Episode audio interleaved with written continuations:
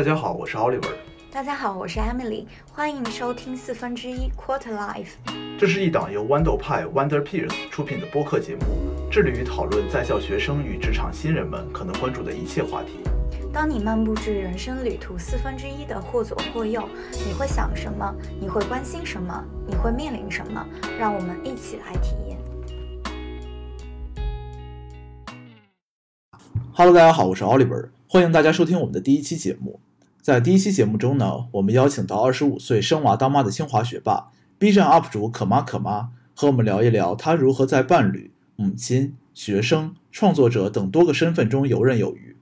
那今天和我们一起聊天的呢，还有同为新闻专业出身，但选择投身商海，成为一名战略咨询顾问的 Emily。十八岁时相似的起点，二十五岁时截然不同的人生走向，他们如何看待自己的事业与生活？另外，我们也对现代舆论语境中的独立女性概念进行了探讨。什么样的女性能被称之为独立女性？追求或者说保持独立的过程中，如何处理好个人事业发展与亲密关系成长之间的关系呢？希望本期节目能够对你有所启发。那我们先请两位给听众朋友们打个招呼吧。然后那个，我们先从可妈开始，因为估计很多听众也是看了我们这个介绍里面，二十五岁清华学霸生娃当妈才进来听的。可妈，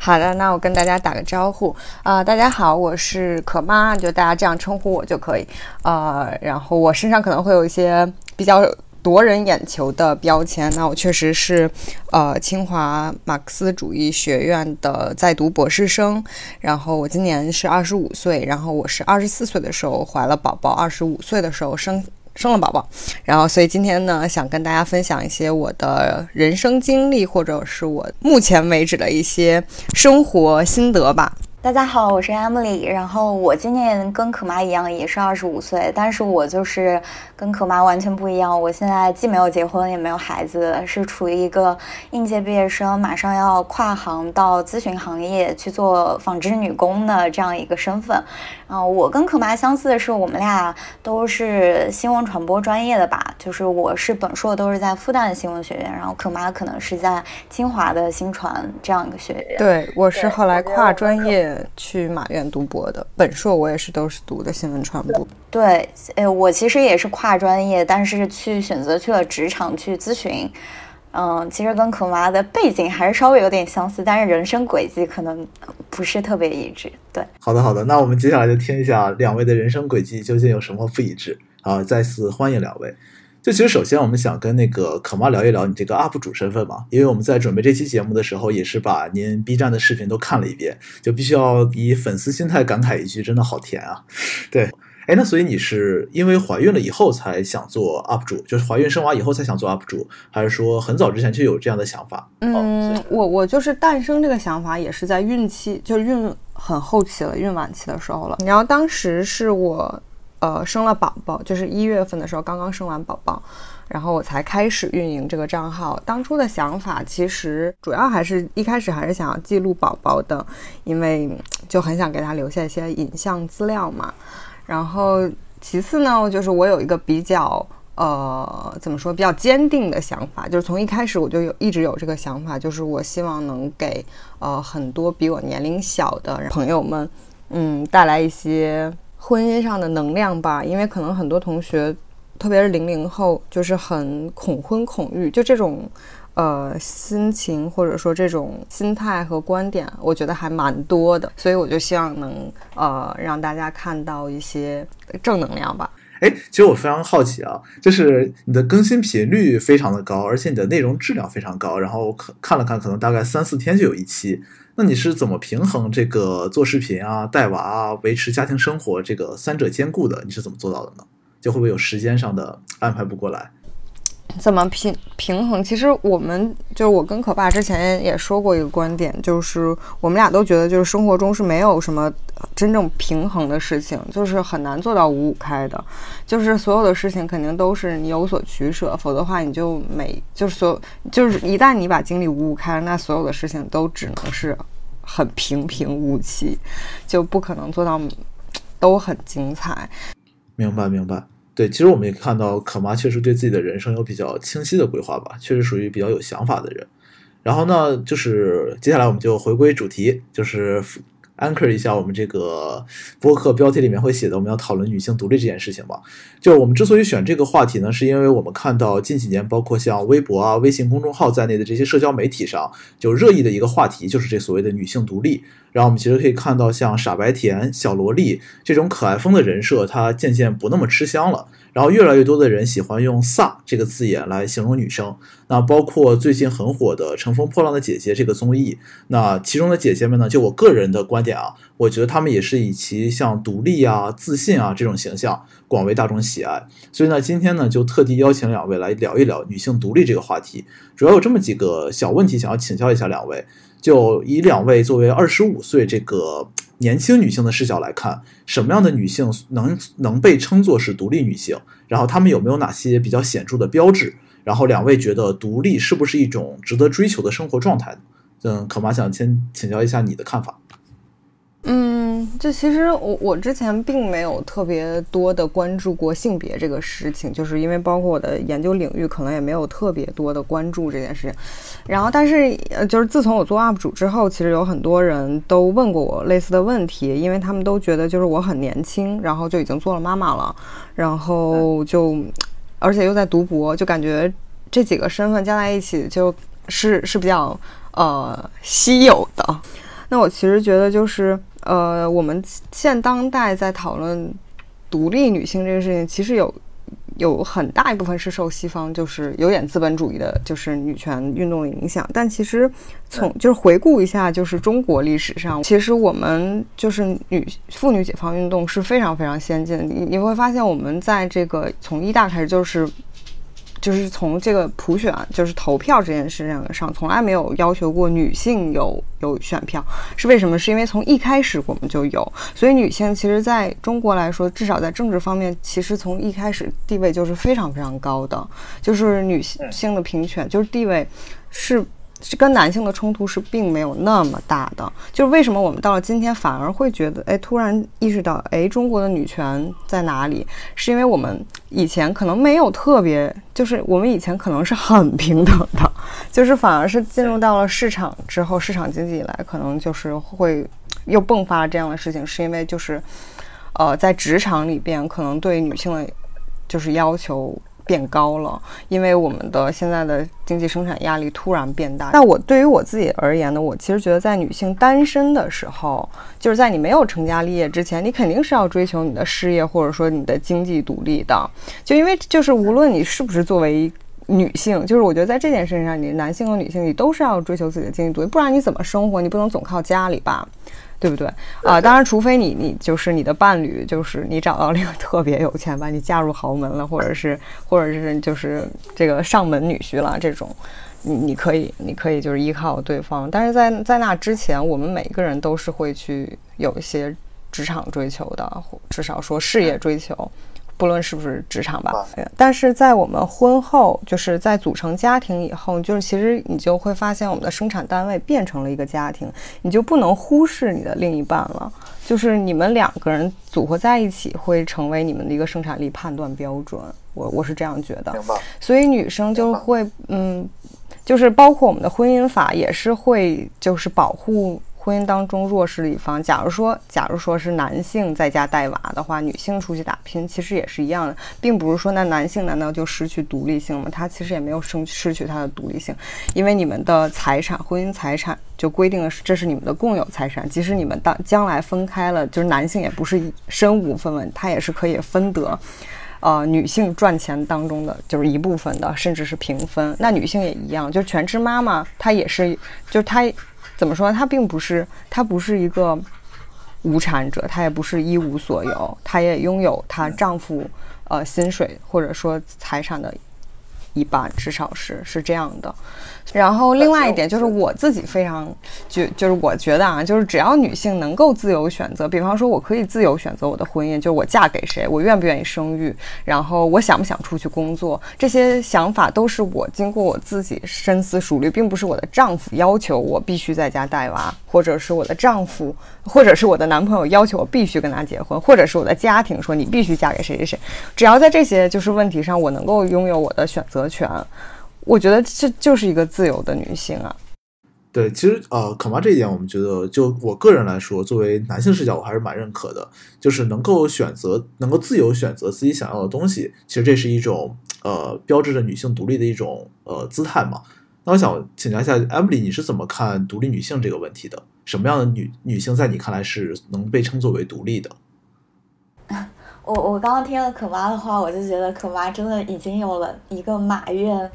读这个博士的一个姿态就很政治经济学的视角，然后我可能，我可能首先我会比较反感“女性独立”这个词，就是怎么没有人说男性独立呢？就是因为“女性独立”它本身这个词的说法就暗含着说女性本身就是弱势的，或者女性本身就是处于一个被依呃依赖的这样一个地位的。然后其次我也很反感，就是现在的另一个极端，就是说。大家鼓吹一个独立女性应该是什么样子的？就是我我看到一些呃，就是鸡汤文，他把独立女性跟消费主义联系在一起。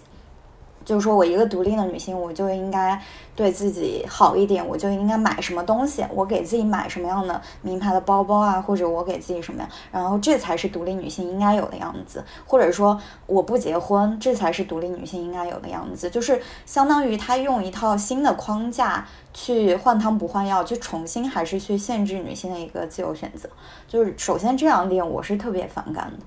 那如果你放到一个普遍意义上，我觉得独立应该是不分性别的。如果所以站在这样一个观点上，如果你要问我理解什么是女性独立，其实是就是说怎么理解独立。嗯，我理解的独立应该就是，呃，首先是经济独立，但是它并不是全部。就是其次，应该还有思想上或者情感上的独立。那我觉得经济独立对我来说，其实是我觉得这是我安全感的一个很重要的来源。相当于经济独立意味着我更加有底气的去做选择。就是我我知道，就是之前不是那个刘玉玲，她说她她存了一笔 fuck you 的 money 嘛，然后那个就是说，对，就是说我有了这个底气之后，我可以更加嗯。有勇气的去做一些选择，这是这是经济独立，我觉得是很重要的。然后另外一个就是思想独立，这也是我现在，嗯，就是我觉得我处在一个但是还没有完全达到的一个阶段，就是说我按照自己的意愿去做选择，我不不太受到别人的影响。这个别人不管是我的，比如说男朋友啊、我的父母啊，或者身边其他朋友啊，或者一些社会的框架。最后一个层面，我觉得应该。是情感的独立，这个情感独立不是说你就不依赖任何人了，或者说你就是不谈恋爱了这种，而是就是说你能够比较成熟的去依赖别人，就是说你有合适的伴侣或者你有合适的关系，当然 OK，但是你没有的话，你也不会去特别焦虑，因为你自己本身就能给自己这样的一个情绪的稳定，所以我觉得这三个。嗯嗯，结合起来吧，就是会这种独立，我觉得是一个值得追求的状态，然后也是会让我觉得比较有安全感的一个状态。但是我现在的还在修炼，就是我可能现在做到的是经济独立，因为我是从呃本科毕业之后就经济独立了，然后但是思想独立，我现在不敢说我能做到完全不受他人的影响，然后情感独立就是更。更更远的一个目标了，对。那其实我们是看可以看到，说可妈对于女性独立的观念，可能是我自己觉得是分阶段的，就是在成家前和成家后。那成家前呢，可能经济独立肯定是一个非常明显的标志，就是判断你是不是一个能被称为独立女性的一个标志。然后，那在转化这个阶段的时候呢，有一个自由选择权的问题，你是不是自愿的选择从婚前到婚后？然后在婚后呢，可能要以你和你的伴侣共同作为一个独立的个体来说那什么一点讨生活。那所以这个这个时候呢，可能判断你们两个人组合的这个新个体是不是独立的。那在这个就后面可能再跟可妈探讨一下，当婚后。那怎么再去保持一个？就我们如果有一点性别观念在这边的话，怎么保证这个女性独立，就是跳脱于家庭之外的女性独立？然后 Emily 这边的话，听起来好像更多像是说，在你整个人生阶段，这三个特质是呃贯贯穿始终的。就你要经济独立，你要思想独立，你要有成熟的对待亲密关系的态度。啊，这个可能是没有那么分阶段的。所以想先。跟可妈聊一下，就是如果我们想在婚后，或者就以你现在的生活举例吧，怎么样做到在婚后的生活中还能保持相对来说，嗯，一种独立的精神态度？因为我理解肯定会有一些合作呀，肯定会有一些让步。那你就在精神状态上怎么样才算是独立的？嗯，就其实我觉得像刚刚 Emily 也说到了很就是很重要一个问题，就是为什么大家总会单独拎出来独立女性，却不谈独立男性，就是因为。嗯，我觉得这个也是也是挺挺好的一个问题，就是首先就是可能之前有一些社会风气啊，就是因为有很多。呃，包括从就可能也是一些封建社会的，就是遗留吧，就是可能是一些历史问题，就是因为本身女性在在封建时期就是男性的附属或者附庸，她是没有独立人格的，她甚至可能被理解为一种男性的财产，或者是就是我拥有你，你附属于我，是这种感觉，所以就是后来就是才才把女性也作为一个独立的人格去对待，这个肯定是我们人类文明的进步了。那那那现当代之后，可能也会出现一些问题，就是有很多女孩，嗯嗯，我觉得其实是受到了这种，就是包括消费主义，或者是呃怎么说，金钱陷阱，或者很拜物教、拜金主义这种，他们就是不愿意去劳动，就是有很就是在之前，我觉得就是在零几年，或者说就是当时那个那个那个什么，我我我只想什么我。坐在宝马车里哭，不愿意坐在自行车上，就是那我感觉就是很印象很深刻，就是从那一段时间以来，啊，有很多女生就比方说出现就是被包养啊，或者什么什么，就是鼓吹，也不能说鼓吹，带起了一一一种风气，就是让大家会偏听偏信，或者是就是因为这些事情太夺人眼球了，所以就会对女性造成一些误解，就是有很多女性就不想劳动，就只想不劳而获。就我觉得是因为有了这种，就是，嗯，这种有色眼镜的看法之后，才会去想女性，就是才会，才会提出这种说法吧。我猜啊，我没有做过特别，呃，详细的考证，但实际上就是我们作为独立的人本身，我们就应该去劳动，就劳动才使得使得我们成为有价值的人。就我这里，我并不是说 鼓吹你九九六或者怎么样，我只是说，就正常的劳动，我们理应就是付，就是就是创造价值嘛。呃，就是从这个角度来说，我觉得就无论婚前婚和婚后，我觉得就即使结婚以后，就是你可能拥有了另外一半，然后另外一半可能很优秀，或者说他他也能创造经济价值，然后他能给你们的家庭带来收入，但你也不能就是全部都指望他，指望对方。就是我觉得这个是自己的一个心态，就是你要。你要时刻告诉自己说，你作为一个独立的人，你也应该有自己，就是也也在创造价值。那那所以说，就有的人，有的女性可能选择了做全职妈妈，是为什么呢？是因为带孩子这件事情真的就是很耗精力。就是如果你你想既工作又带娃的话，你是你是肯定需要，比方说请保姆，或者是你有你的家庭，比方说长辈来支持你，那就。就是，那你相当于就需要算一算，是你是你自己留在家里带娃这个成本，或者是成本收入比比较合理，还是说你你你你出去工作，然后请一个人过来帮你带娃，因为这肯定是有花费的嘛。然后，而且请一个育儿嫂是非常昂贵的。就比方说，在北京，如果我想要请一个育儿嫂，就是她既能打理家务又帮我照顾孩子，可能真的要六七千，甚至更高。就如果你高质量的话，就肯定要上万了。那，那我是我肯定要考虑。那我我工出去工作，比方说，我真的能赚到上万块钱的钱，就是要至少要一万多吧，我才能请得起这样的育儿嫂。那有的人那可能就觉得，那那还不如我自己留在家里，我可能跟孩子，我可能会照顾得更好，或者怎么样。但他肯定是有一个权衡的。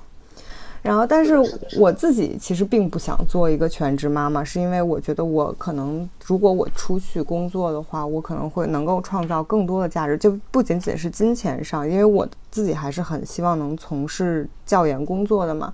那我可能带来的是，就是会有更多的社会影响力，就比方说，我愿意去教书育人，那这样的价值肯定比我待在家里，我认为就我的社会价值度就要更高的。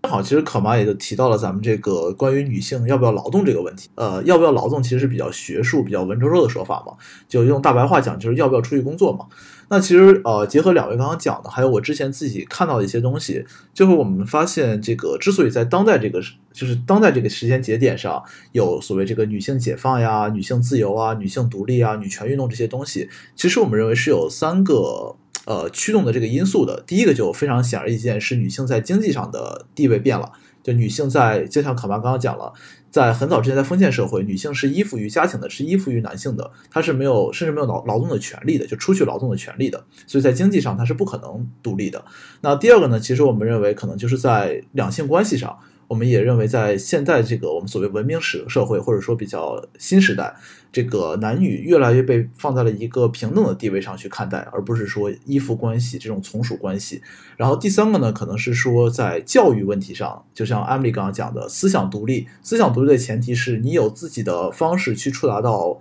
呃外界的世界嘛。那在之前，女性没有没有。呃，资格没有权利去接受教育的时候，其实你很难去培养一个独立意识的。那我觉得就这三点来看，因为我知道两位都是高知女性，对吧？高知女性，所以两位可能不太涉及到教育权利这个问题，这个可能离我们大家都比较远。所以我们可能把后面的讨论更多放在说有关女性在经济上，或者说在职业发展上，然后还有女性在两性关系上，尤其是在和你的伴侣这个最直接的亲密关系上的一些处理方式。那其实可妈刚刚提到说，呃，之后还是希望去做教职工作嘛，去在大学里面读完博以后，在大学里面留校当老师。那我其实听说 Emily 之前也是在最早的时候也是有考虑过这条路的。那不知道 Emily 现在是怎么想的？对，就是我本来人生规划跟可妈特别相似，就是我其实是读了三年的学术硕士嘛，就是因为我一开始是想要走这个本硕博。就是可能博士出国或者一个交流学者、访问学者的身份，然后最后到高校做老师的，然后也有可能博士博士阶段结婚，但是跟那个当时男朋友现在已经分手了。对，嗯，但是后来我为什么去选择就是跨行，还跨了蛮多了，就是现在跑到商科去做一个咨询呢？嗯，我是因为当。当时刚跨入这个硕士阶段，我就实实在在的去在这个科研或者学术的环境里的时候，然后我发现其实我是可以看得到我就是几十年后这样的一个生活的。然后我这时候我去反思，就是这是不是我想要的一个生活状态嘛？我发现我当时在做这个去读学术或者我之前的这个人生规划的时候，我更多是来自外界的一个因素的影响。然后这个外界就是一个是父母，父母他可能觉得高校老师是一个对女孩子来讲，嗯，就是这这种意义来讲是一个很不错、很稳定，然后又有一定社会地位的一个职位。另外一个就是和当时的男朋友的一个共同规划，就是是比较符合我们俩后续的发展的，就是，呃，我们俩都都是这种负负担这种一路读上来的这种，以后在比如说生孩子啊这些就。上孩子上学上也是有一些，呃，这个帮助的。然后另外一个第三个外部因素就是我当时的导师就是说我研究上很有天赋，然后要不要跟跟着他一起做学术？对。但是这些当我真正的去进入到这个环境的时候，我会发现它其实并不是我内心里想要的。我后来想，呃，想了一下，我其实是一个偏外，就是 external facing 的人，我会比较。喜欢那种多一点的刺激，就我记得我当时还写了一条微博，我说我说我就是你闲职，相比于闲职的这个显示感，我更喜欢各种压力带来的给我带来的这种 push 的感觉，所以我当时就是做下了这个决定之后，我研究生阶段就去尝试很多的事情，我就是。包括本科期间，我把各种各样的媒体，包括传统媒体里面的报纸啊、音频啊、电视啊、新媒体、互联网啊，包括呃 VC 啊、快销啊、咨询啊、投资啊，我全部都是，呃，通过实习也好，或者通过一些其他的途径，我全部都有一个亲身的，呃，一一到两个月甚至更久的一个时间的体验。然后我一直在就是去找什么什么东西是适合我的。然后我觉得这也是一个。不断成为自己或者找到自己适合的一个东西的过程吧，我会很感激。我回过头来很感激这两年，就是很努力，然后一直去突破自己边界的自己，嗯。然后最后发现，就是咨询对我来说是一个既能够满足我的这个对人的好奇，同时也能够满足我的这个 logical thinking 的这个能力的一个职位，所以也比较幸运能够在去年就就上岸，没有赶上今年的这个找工作特别难的阶段。对，嗯，所以这是我我对，所以这是我个人的一个观点吧，就是。我希望在我的三十岁之前，也不是说三十岁吧，就是年轻的时候，能够尽可能的去丰富自己的人生体验，然后去真正的去找到自己适合什么或者自己擅长的东西。嗯，当然，我也在这个过程中，我也就体会到了所谓的独立，就是我刚刚说的那个第二个层面上思想独立是多么的重要，就是。就是你自己的人生，还是要更加清楚你自己想要什么。听起来就觉得好努力。对，我也觉得是。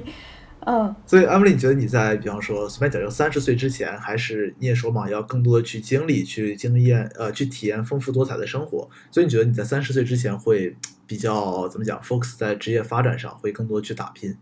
对吧？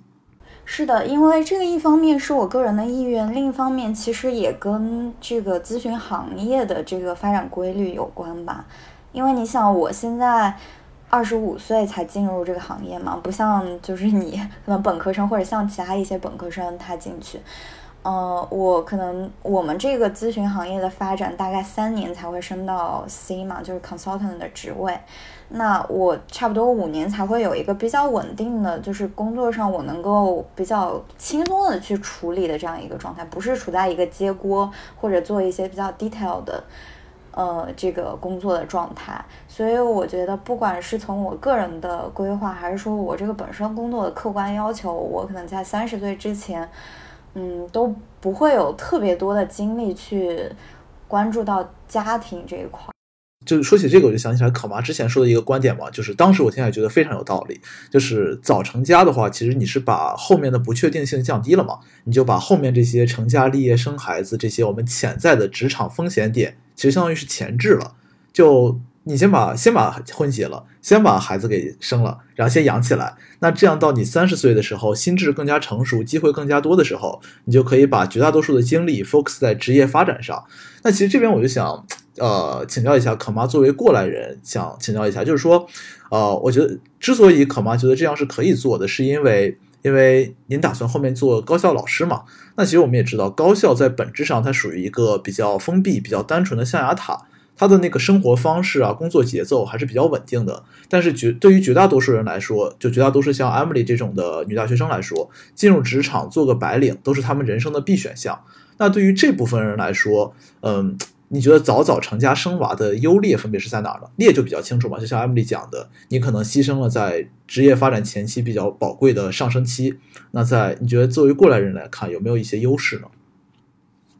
嗯，其实我也并不是说很早就笃定说我一定会二十五岁之前就解决生娃、结婚这些事情的，因为其实我们也是意就是就是算意外。就怀孕吧，因为这并不是我们计划中就是要要有的孩子。然后我也是，就是算是打乱了我很多的计划。就是我原先本来想的是，也是就是像 Emily 一样，就是我的工作都已经稳定了以后，就大概至少也得要到读博结束吧，二十八、二十九这样子，我再去考虑结婚生子。呃，结婚可能会提前，但是生子这件事情我是想要滞后的。因为我觉得就是压力会很大，但呃，实际上就是等我生过孩子之后，我其实反而觉得很感激，就是我能这么早就拥有我的宝宝，然后把这件事情怎么说 settle down 吧。就是很重要的一个原因，就是女性的最佳生育期是真的就是有限制的。这个就是越年轻的话，你的精力确实越旺盛。就是你带娃是件很辛苦的事情。就如果越往后的话，我会发现同如果同时让我带娃又又工作的话，我的精力是根本不能扛住的，会很很累。然后另外一方面就是因为你。就是，除非大家是丁克，就是想好了我这辈子都不要孩子。但是，我觉得这种人就是心态的人还是还是少的，因为大家就是从哺乳动物的心态来说，就大家作为就是，就是总是想要繁衍后代的。所以你肯定还是会要一个孩子，就大部分人肯定还是希望要一个孩子的。就但是你你就是越拖，你就不知道什么时候才是一个最好的时间点。很多人都在想，我要求一个最好的时间点，我要一切都很完美的时候去生一个宝宝。但是实际上，你的人生当中你是很难知道你什么时候才是最好的。你你永远不知道你什么时候是最好的，所以所以你就只会。就是你，你你就总觉得有一个事情悬在那里，你不知道什么时候才要才要面对它。我觉得，而且万一就是在你事业很关键的时刻，你如果去就是就是要去做抉择的话，可能。从就是可能会比我现在做抉择压力会更大，成本也更高。但是对于白领来说呢，就是呃，我觉得可能确实像艾米所说，比方说你进入到了咨询行业，或者是呃银行啊这一类，呃，或者是哪怕做公关啊，是程序员呀什么之类的，在你最开始进入职业。职场的两三年可能都比较辛苦，因为就是新人嘛，肯定是职场压力比较大的。这个肯定是要做一些权衡的。我相信所有人在做选择的时候，你都是要有一些纠结的。但是我觉得大家不要怕，就并不是说你结婚生子了，你生孩子就一定会影响你的职业发展。其实这，我觉得这个，我觉得就是随着。包括大家就是要求呃这个男女平等啊，要求我们在职场上公平对待啊，呃，包括现在也有很多那个提案，就是要求男性就是要有女性。同等的这个休假时长，就产假时长，我觉得都是非常合理的。因为就是如果让女性一个人面对就是带娃这件事情是很难的，但如果有你的队友一起的话，就比方说让男性也有一一到两个月的产假，或者甚至三个月的产假，那这件事情就会变得非常轻松，然后女性可以很好的再回归职场。我觉得这这个都是更更加人性化的一些考量。明白，明白。对，我觉得其实可娃刚说一个点就特别好，就是我们在人生每一个节点做任何一个抉择的时候，其实都是一种权衡。像可娃可能选择了现在结婚生娃，然后把自己读博的时间之后，也就相当于把自己正式进入职场，或者说就是当一个老师的时间之后，这其实也是一种权衡。那其实艾米丽也是这样的，我认为，就是你在年轻的时候可能拼搏、快速发展、晋升比我快多了，但是你可能在这个嗯。最享最应该享受我们随便讲爱情的这个青春年华和这个像可妈讲的生理上最适合生育的黄金时期，你就把这个东西错过了。那你是怎么看待这种 somehow 有点像我们奋斗的代价，或者说我们这种努力的成本？你是怎么看的呢？哎，其实也没有没有没有真的错过，因为因为我感觉到三十，应该是现在现在是多少？三十二三岁，嗯，你还有很长时间，你还有七八年呢。我我我是觉得，嗯，以前我会是一个比较患得患失的人，就是为什么我会抱怨说，为什么世界上没有一个特别完美的选择？比如说，我又可以我事业上发展，同时我有一个特别好的爱情，然后我也能在我鼎盛的时期去生一个宝宝，但是。随着年龄的增长吧，我我会觉得世界上真的没有特别完美的东西。你做的每个选择，你都要承担这个选择背后的一些东西。就是关键是你以一个什么心态去看它吧。比如说。你这个事情的话，如果嗯嗯像像我们说的，它确实有得有失嘛。得就是说我在我精力旺盛的时候，可能去冲击了一下事业，或者是有比较稳定的这样的一个收入来源，比较好的一个收入来源。但是我可能失去了嗯这个黄金的时间，或者说一些其他的东西。但是你这时候就因为这是你做的选择嘛，没有人逼你，我自己选择的咨询行业，对你就要承担。这个你的选择所带来的后果，同时你也要调整自己的心态。就我现在也在调整嘛，就是你尽量去看到事情好的一面吧，就是不要把过多的重点放在你失去的东西上。就是你要看到，比如说有些人会很不理解，就是很为我惋惜，说，呃，你你花了三年去读了一个图硕。就是有有一些人，他虽然没有那么明确的说吧，但是他就会问，哎，你为什么要花三年的时间去读？我之前也很在意，就是我感觉我浪费了我这个可能职业发展上比较宝贵的时间。但是现在我我会调整我的心态，去说如果没有这三年的缓冲期，我以一个本科的身份，那我可能拿不到我现在的 offer，同时我也可能没有那么清楚的，也没有那么充足的时间去不断的试错。因为硕士的这两年，对，就是因为学术硕士，它确实，嗯，没有说特别多的课业的压力吧，它给了我充足的时间去在试错成本比较低的这个年轻年轻的阶段吧，学生阶段去尝试很多事情，所以，呃，我现在去 人人活着就得靠这种不断的 自我认知调整，对，嗯，所以，嗯。总结来说，就是每种选择都有它相选择，就是意味着放弃嘛。就是你看你怎么去理解这个事情吧，我觉得这个比较重要。嗯，对，其实就听两位讲，我觉得就我自己小的一点体会就是说，我觉得两位其实是分别抓住，就在做短期决策的时候，其实是分别抓住了自己的确定性，就是自己确信一定要发生的东西。比方说，可妈就认为自己未来一定会结婚生子，这个是我确定性的。那我 maybe 在做短期考量的时候，我就先把这个确定性的事儿办了再说。然后呢，像 Emily 其实也是一样的，就我们不可能说我们二十五岁时间我们就 gap year，我们什么都不干，我们去寻找爱情，这个也是不太现实的。那我既然知道我职场上要发展，我要有一定的事业上的积累，那我们就在短期决策的时候去抓这个确定性。我觉得这一点可能还是对我来讲是比较大的体会吧。就可能在短期决策的时候要看一些自己一定要的东西，对。这个就比较好玩了，所以其实我们看到说，两个人虽然有不同的职业上的规划和呃怎么讲，年轻时候怎么用时间的这么一个考量，这个是不同的。其实也是两个人的选择不同，所以各个我们所谓权衡是不同的嘛。那后面其实我想跟大家聊一聊，就是我们也刚也提了，这个我们如果聊独立、聊解放、聊自由、聊女性问题，那其实离不开的一个问题就是这个两性关系，就是说的更。呃，大众化一点就是这个亲密关系。我想问一下，大家两位理解的亲密关系是怎么样的？就说俗一点，什么样的是理想的伴侣？嗯，理想伴侣，我我，因为我我其实跟就是我的老公是我先生是大学同学嘛，然后也是算，我觉得这种都是算比较理想的。情感关系就是因为我们知根知底，然后相处了时间很长，然后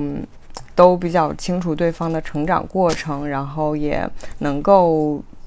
怎么说呢？就是能够看到对方的，能够碰撞出对方的呃三观啊这种价值观。我们有很长的磨合期，我觉得这种嗯，就是这就是从我的个人经历来看，我觉得最关键的一点。就是是一定要有相匹配的，或者是一就是基本上原则性一致的三观的。然后这个我觉得就是核心原则。就如果你找了一个跟自己，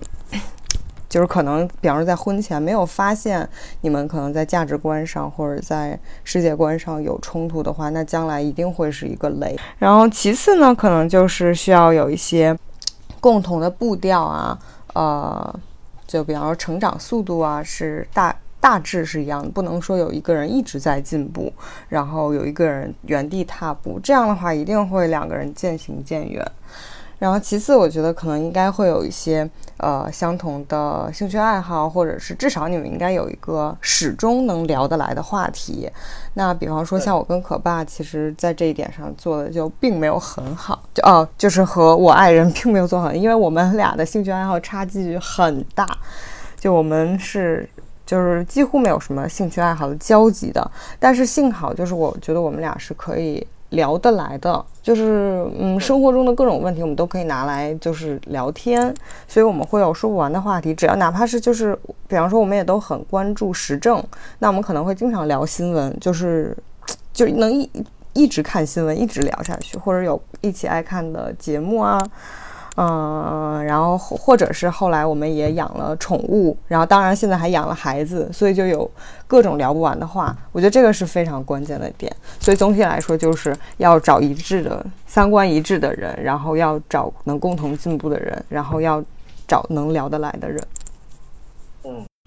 哦，我特别想问一下可妈，因为我也没有这这方面经验也不是很足，有好多人跟我说就是三观一致，但我其实现在也不太知道这个三观到底具象化来说到底是指的什么呢？就是怎么样的人才算三观一致，或者叫三观不一致，或者哪些问题能够体现？嗯，我觉得就是这个真的是。这个真的话题就是太大了，因为会有，因为我们的相处时间比较长，所以就是从很多很多事，就比方说生活中的很多事情，就是爆发了之后，就是争吵了之后，就可以看出来对方的就是核心的思想观点啊什么之类的。因为我因为大家的就是教育程度真的都很高啊，所以我可以给大家提供一个小小的技巧。就是你们可以可以从网上找一个呃比较标准的，就是或者公信力就是信度很高的这个呃政治政治倾向表，你们可以看一看大家的意识形态 意识形态坐标大概是在什么方位。就是有一个很著名的表，不是四个象限的那个意识形态表吗？你你们可以，你可以就是可以尝试着让对方去做一些，就是看一看两个人的在意识形态上的差距有多少，就是看一看是不是，如果不是就是大对角的话，我觉得都是能能互相调整的，或者也有可能在未来就是就是双方可以影响，就是把另一方拽到拽到和自己一样的，我觉得这个是一个比较好的测量方式，就它至少是一个量表，是一个是一个可。可观的一个表，然后或者是也可以在就是消费和经济上去看一看，因为我觉得这个是，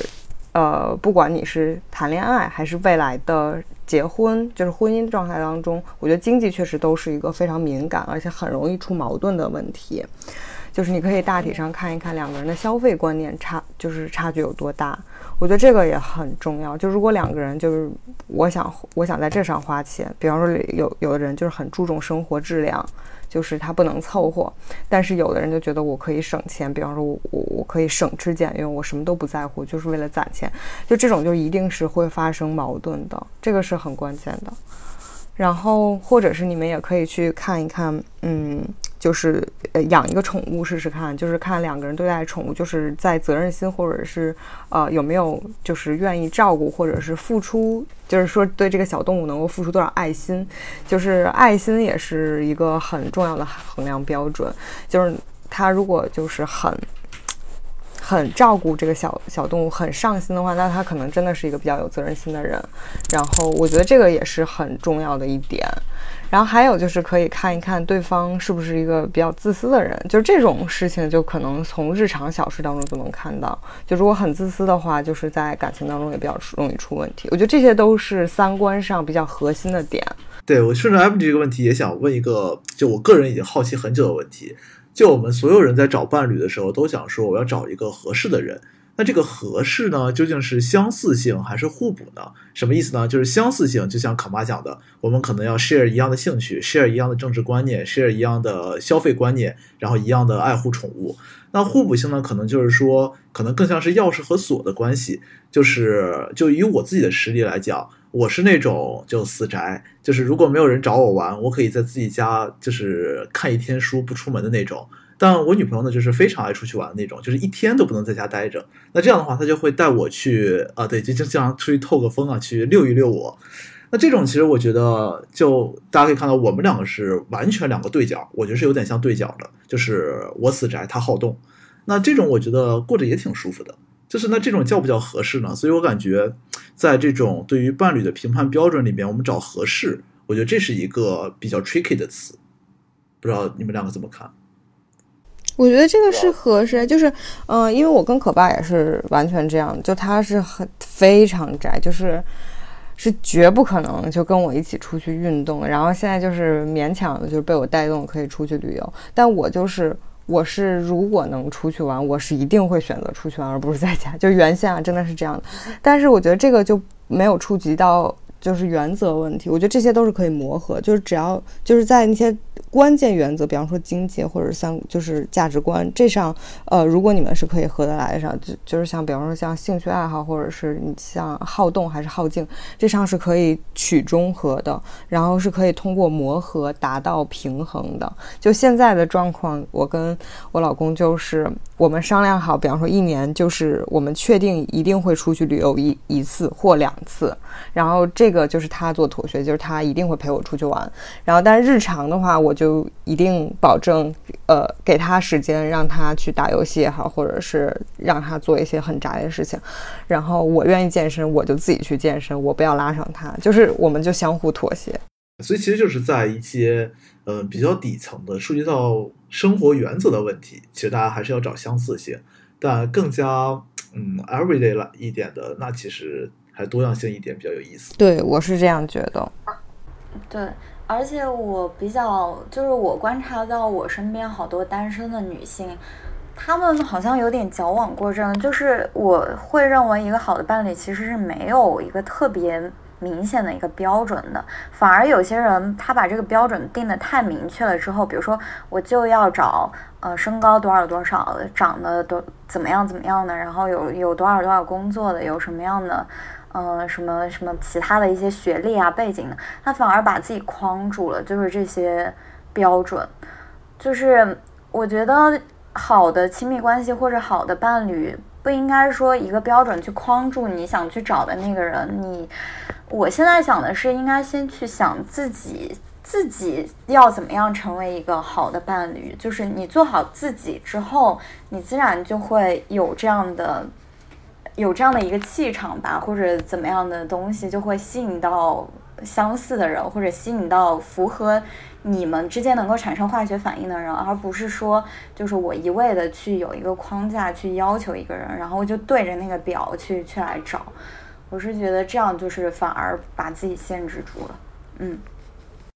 对，确实也是这样的，所以我觉得我我还是这个观点，就是找男朋友女朋友一定要趁早，就是校园里真的是最好的时机，因为你不会有那些想法，你不会想着我要找一个什么学历，因为你们就在同一个校园，你说有啥学历差距？然后你也不会考虑职业呀什么的，因为你们都是学生，然后就是你考虑的事情越少的时候，你越容易找到。那个合适的人，但是当你就是呃你需要考虑的事情很多的时候，你这个就是窄化了很多的选择范围了。对，但是我觉得你说的也很现实，就是说，就是当你已经呃有事业啦，有有有这个自己的想法的时候，我觉得你很难忽视这个条件。就比方说，你已经工作是这样了，然后你不太希望对方的工作跟你就是差距太大，对吧？对，就是肯定要是有标准，但是也不是说。不达到一些特定的标准就就完全不行啊！就是现在，先先关注好自己这种，对。但是我觉得确实也是，就是如果当自己变得很好的时候，会会吸引到真正适合自己的人的。我觉得这这个想法也很对，就是不要太要求对方，先先把自己变好是很有道理的。但是我觉得，哎，说到这个，我就觉得就是在这一点上，其实女生真的好难。就是我不觉得我不得不吐槽，就是女孩子就是年龄越大，就是越难找对象。是的，这个也是确实存在的问题。但是男生，男生就大家就觉得无所谓，就是，呃。年龄大了，大家会说他就是黄金单身汉，但是女生大，大家就只会说她剩女，就不就会忽视到她有多么优秀，有多么优质，什么什么之类的。但是我觉得这个这个状态可能在未来也会得到好，就是有有好转的趋势。我感觉，因为大家已经关注到这个话题了，就说明，嗯，而且有很多男生他其实也也对这件事情。就是淡化了很多，因为他觉得只要是自己爱的人就就还好。但是我觉得无论如何，社会都是有偏见的。我也不知道如何该消除这种偏见，这确实是一个难题。对我个人感觉，就是以纯男性视角来看，我觉得可能对女孩子的容年龄上的容忍度，我觉得整个社会是在放的越来越宽松的。包括我们看到现在很火的那个《乘风破浪的姐姐》嘛，里面有几位这个女明星已经四五十岁了，出来还在搞女团，然后还能圈一波粉。那我觉得这种其实三号也代表整个社会的观念还是有在转变的，就是大家越来越会发现一些呃年龄大了，就是就是女性的年龄相对来说，比方说我们过了三十岁以后，那有可能有一些女性因为她的成熟而有魅力，有一些可能因为到达了某个年纪，但依然保持青春可爱、元气满满，又有一种反差萌。我觉得这个可能在未来我是比较乐观的，我觉得大家应该会更加的宽容一些。但是，嗯，有时候又觉得有点悲哀，就是正是，就是我们之所以很欣赏这些女性，正是因为她们长得很还是很年轻，就是我们还是会觉得她她像二十几岁的人，或她她不像三十岁的人，所以觉得她很好。但是但是依然没有办法跨过，就是她其实就是已经三十多岁了，或者她就是已经是这个年龄了。但我们还是会对他们的要求很高，因为我觉得会觉得他年比较年，他长就是外貌年轻，然后身体状况好，精力好，然后还很好。对，我觉得这个点其实是在的，就包括像那个乘风破浪姐姐，之前我看一个采访嘛，就有一个某个女性就说，虽然我现在叉叉叉岁，但我永远是十八岁或者永远是二十岁。那其实就有些网友也觉得嘛，你这个底层的含义还是说明你对你现在这个年龄是不自信的，你还是觉得你自己二十岁、十八岁的那个时候是最优秀的自己。那其实也就像刚刚可妈讲的，可能还是社会的这个压力或者说传统的观念对于女性这个性别认识还是有影响的。但是其实，呃，换一个角度来说呢，就是我我倒是觉得这句话本身也没有太大问题，因为呃，往往就是说人年就是年长以后，他会给自己框定一个框架，就是我不能再跳出这个舒适圈，我不能再突破自我了，就是我的思维方式已经定型了。这确实是这样，就我们之所以会说我们还像十八岁那样，或者还像二十岁那样，确实是一种心态上的年轻。我觉得这个是很好，我觉得这个就是确实也应该如此，就应该是就是我的年我的心理。年龄始终保持一个年轻的状态，我觉得这个确实没有错，就是这个并并不应该因此而诟病他，只是说就是大家会会，比方说就是从外貌上来讲，就是因为保持一个年轻的外貌，这个真的是很花钱又花精力的。就我只是觉得，就是比方说应该体会到女性就是成熟的美啊，或者是认为就是这样的年龄，我也可以接受她当下的这个状态，她。但是她确实应该保持一个年轻的心态，我觉得这个，嗯，倒是没什么问题。就是如果这个状态，比如说我一直心态十八岁，或者我想当一个公主，是他出于自己的意愿去做出的这个选择，那我觉得完全 OK。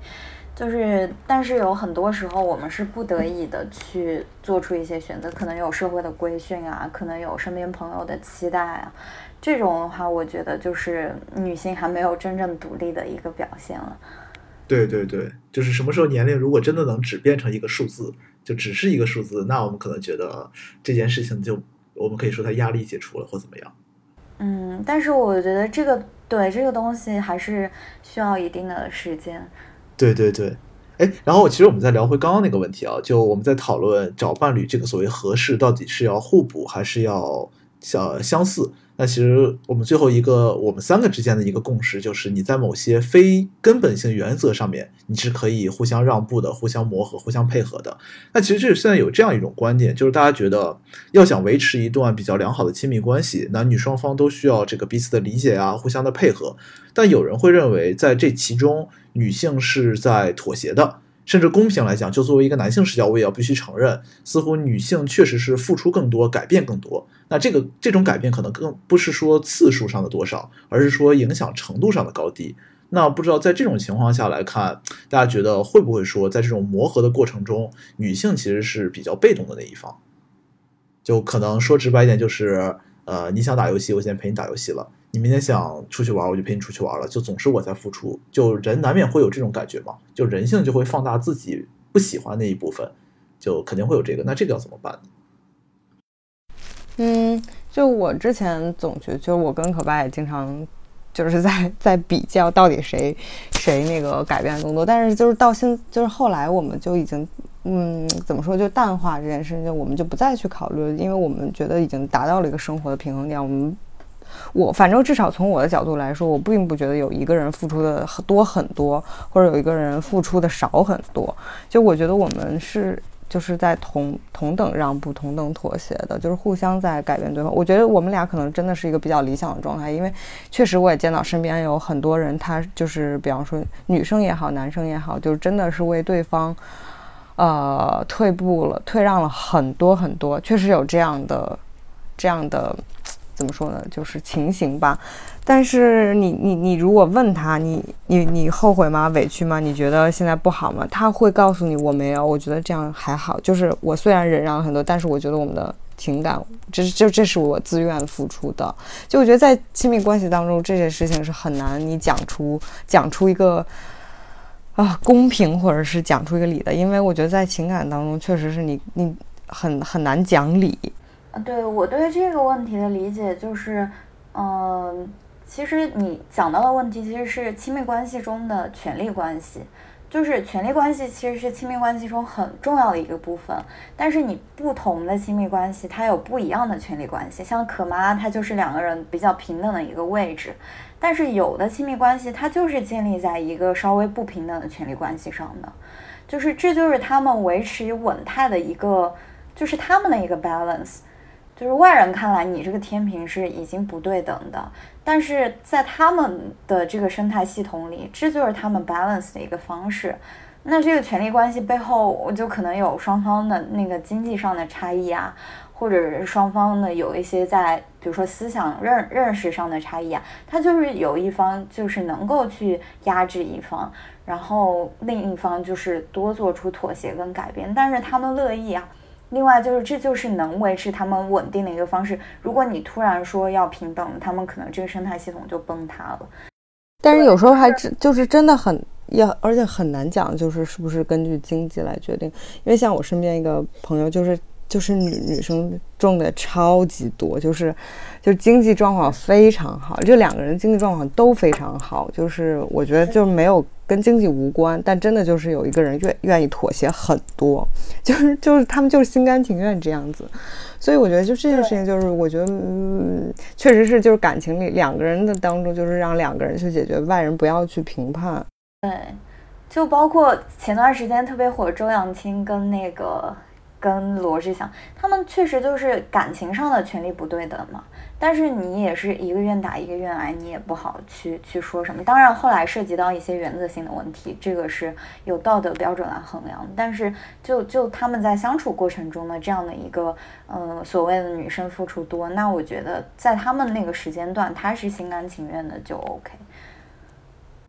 对对对，这个确实是很有道理。就我觉得我的处理方法可能是说，把更多的事情觉得无所谓。就比方说举一个实例，就是我知道我一周可能有一天一定是要陪嗯伴侣玩的，那具体玩什么可能对我来说就无所谓了。比方说原本我的态度可能是我真的不想逛街，你带我去逛街我烦的要死。那后来其实想明白就是说这一天我的时间就是陪他的，干什么就让他开心就好了。所以那我觉得当我觉得这件事情。具体形式无所谓，以后你就不会觉得你在妥协了。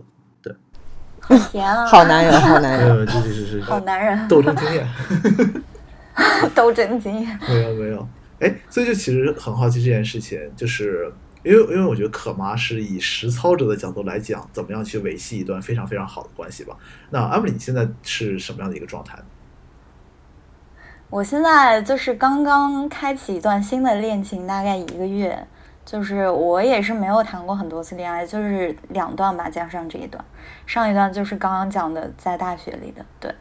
就可我我也没有特别多的经验吧，都是各种书啊或者其他 source 上自己总结的，对。明白。那你所以觉得你觉得说，就我们之后的工作节奏都会非常的紧张吗？你觉得这个可能会对这东西成为一个挑战吗？嗯，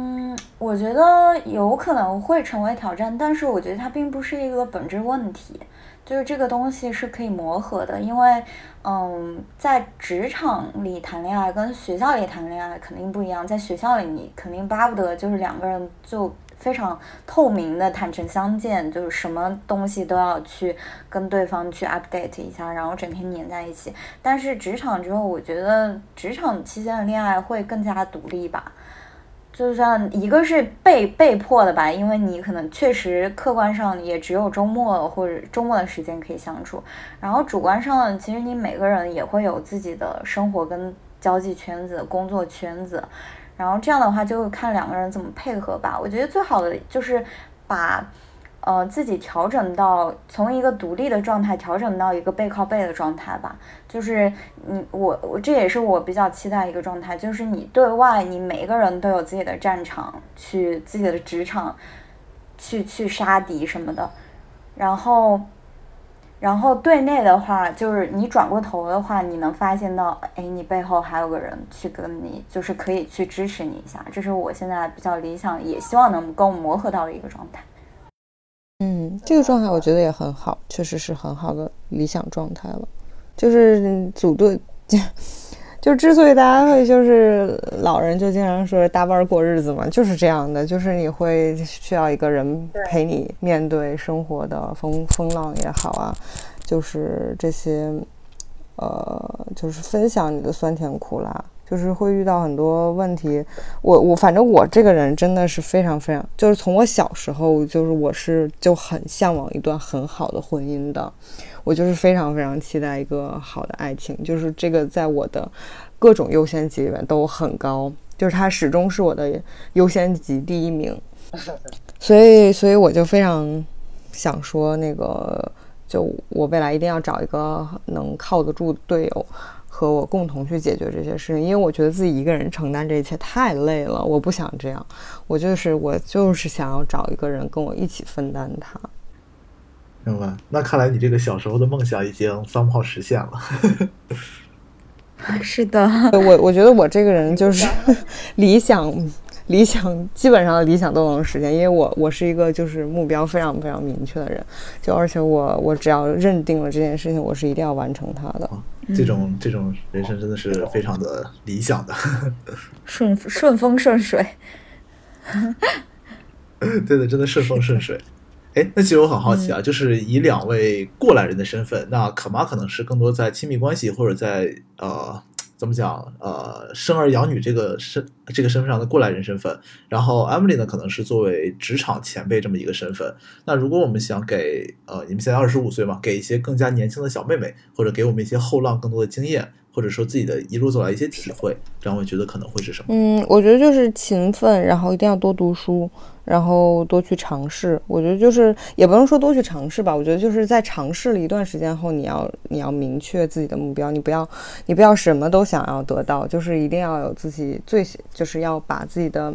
呃优先级排好，然后去争取自己最能得到且最想得到的东西就可以了，不要就是什么都追求。这个真的就是很重要，另外就是真的一定要多多读书，就是不要把那些时间花在吃吃喝喝上，这个真的太重要了。就是读书使人聪慧，这件就是永远是这样的。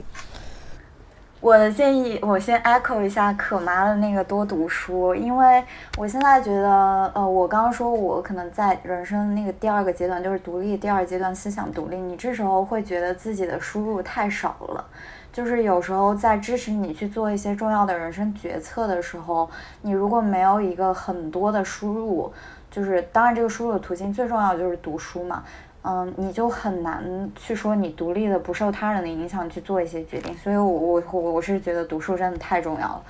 然后另外一个就是。其他的建议的话，我可能是比较偏我个人的方向吧，就是我可能过去的一段时间，就二十多年，我的人生花费了太多的精力在取悦别人或者满足其他人的期待上。那我我之前就是听复旦陈果老师说，其实人生是我们最大的一个消耗品。就是你只有一次，就是用完了就没了。我们还是要努力的去发现自己最适合的东西，然后去找到自己最想要的东西，就不要委屈自己。就但是不管做出什么决策呢，你也要承担，就是取悦自己的同时，也要承担这个选择所带来的一切后果。对，因为选择就是失去。然后我还想要很想要补充一点，很就很想补充一点，就是大家就是在求学阶段的时候，不要不要太患得患失，不要太就是太功利，然后不要最重要就是不要太想钱的问题。我觉得这个是挺挺重要的一点。就虽然我这样说挺理想化，但是真的大家不要把钱看得太重。就嗯，我觉得能在。呃，您年轻的时候保持赤子之心很重要。就是当你当你把利益看得清的时候，你很多时候你就就是获得的东西一定会比这个会比钱更重要。然后，而且而且就是当你当你看淡这些之后，你反而更容易得到它。明白，就不要为了芝麻丢了西瓜。对，大学期间还是多读书。多读书，对的，我们这个节目就要做成一个读书节目了。是的，其实就是如果大家就是觉得读书真的很累的话，也可以去听一听小说，不也不是小说，就听一听书。当然，听我觉得听书的时候，可能听小说是最 最最轻松的，因为听各种就是其他就是讲道理的，或者是讲理论的这种，就是听是很容易就忘记，然后可以听一些就是轻松一点的、愉快的知识吧，就是听一些冷知识，其实也是挺有用的。对。是的，是的，我觉得这个也是很重要的建议，就是还是要劳逸结合。因为我发现有的人现在就像可妈刚刚讲的，在通勤时间还是想要学一些知识。我们现在很焦虑嘛，这个知识焦虑，就把自己的这个信息的输入密度搞得非常的高啊，这个其实确实挺累的。你搞到最后可能听了一天东西，啥也没记住，还是劳逸结合来的实在一点。那要不我们今天先这样？好的，谢谢可妈。好呀，好呀，谢谢两位，谢谢两位。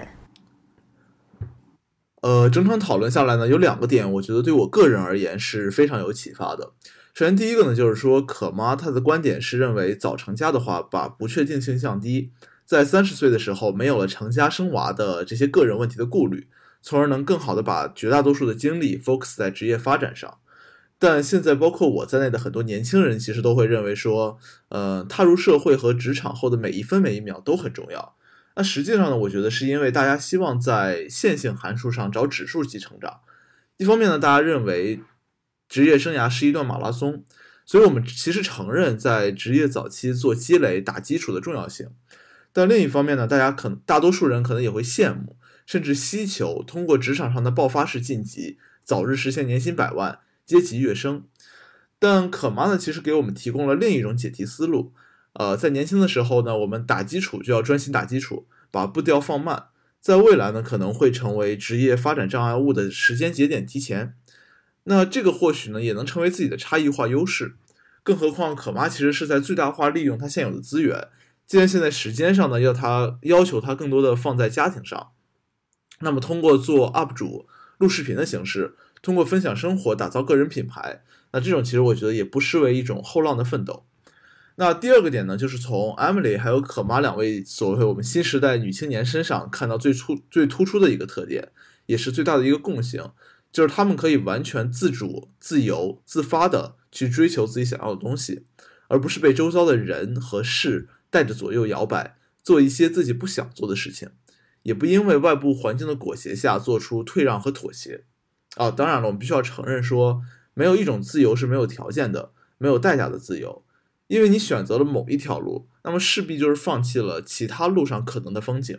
但两位小姐姐其实都将这种无奈当做一种权衡。呃，我们认为放弃呢是一种被动的接受，但权衡呢则是一种主动的选择。啊，这种看待事物的视角，我觉得也是一种非常宝贵的财富。我们知道现在很多人讲女性独立，讲个人自由，但真的有几个人想清楚自己想要怎么样的生活了呢？